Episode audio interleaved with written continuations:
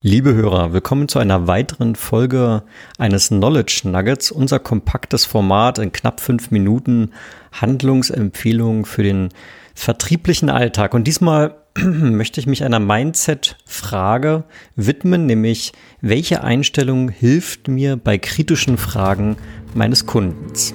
Viel Spaß dabei.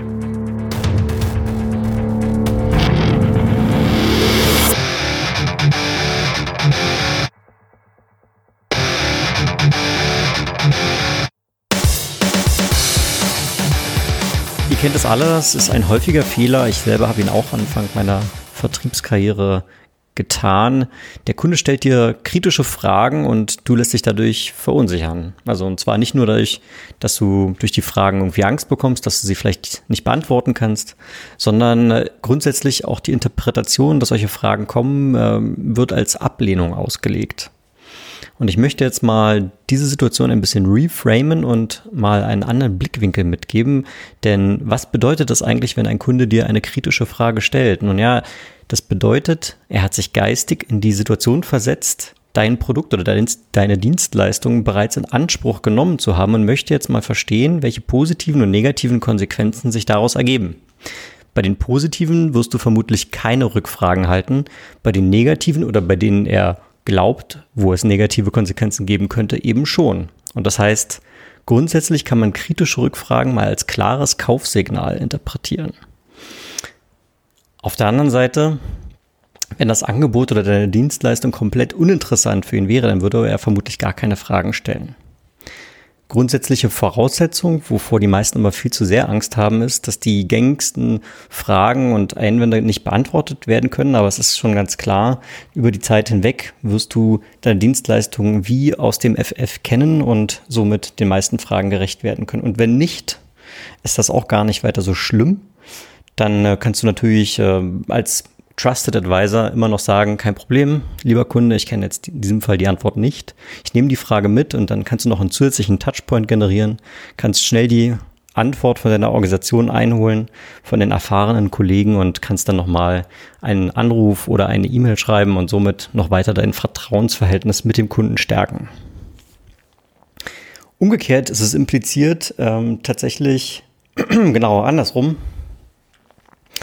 Äh, dass man intuitiv nämlich bei nicht vorhandenen kritischen Fragen sich erstmal irgendwie gut fühlt. Man denkt, man hat einen guten Job gemacht, alles ist angekommen, das ist alles kommuniziert, wobei es anmaßend wäre zu glauben, dass du alle Punkte perfekt adressieren kannst, die deinem Kunden im Kopf schwebte vor der Präsentation oder vor einem Gespräch. Und äh, aus diesem Grund sollte man, wenn gar keine Fragen kommen, ähm, grundsätzlich mal ein bisschen Zweifel haben, ob wirklich Interesse bei deinem Kunden besteht.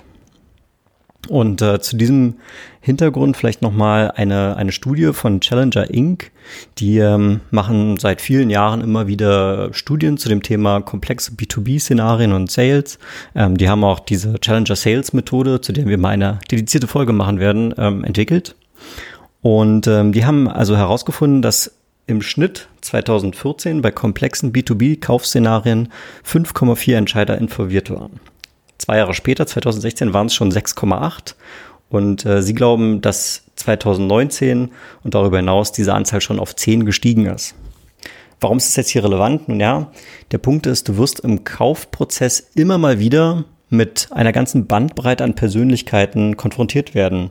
Und grundsätzlich sind sicherlich in der Vergangenheit Entscheidungsträger die abgebrühten Manager gewesen, aber wir sehen in vielen Industrien läuft auch die Verantwortung in die Fachabteilung, wo jetzt eben nicht die abgebrühten Manager, sondern eben eher kompetente Fachkräfte sind, die durchaus aber, und darum komme ich auf diesen Punkt, von der Persönlichkeit her vielleicht auch manchmal etwas konfliktscheu sind, die nicht ähm, sich trauen, die ganzen kritischen Fragen zu stellen, obwohl sie vielleicht durchaus Bedenken berechtigter Natur haben.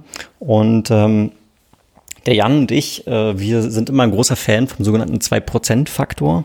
Der ähm, ist im Prinzip anwendbar in allen Szenarien, wo eine große Konkurrenz herrscht, kommt ursprünglich aus dem Sport. Also Dort äh, hast du den Unterschied zwischen Goldmedaille und Silbermedaille sind meistens nur wenige Millisekunden weniger als zwei Prozent der Gesamtleistung an Abweichung und das unterscheidet zwischen Sieg und Niederlage.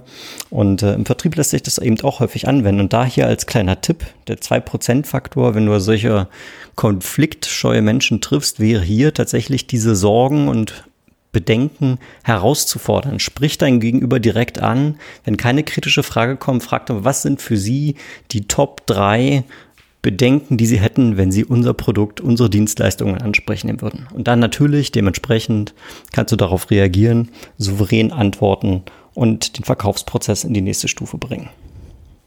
Das soll es ja auch schon gewesen sein. Was ist das Ergebnis des Reframings? Kritische Fragen oder Anmerkungen sind im Kern durchaus positiv zu werten und bieten euch eine Chance, den nächsten Schritt im Verkaufsprozess zu gehen. Ich hoffe, für euch war etwas mit dabei und dann bis zum nächsten Mal.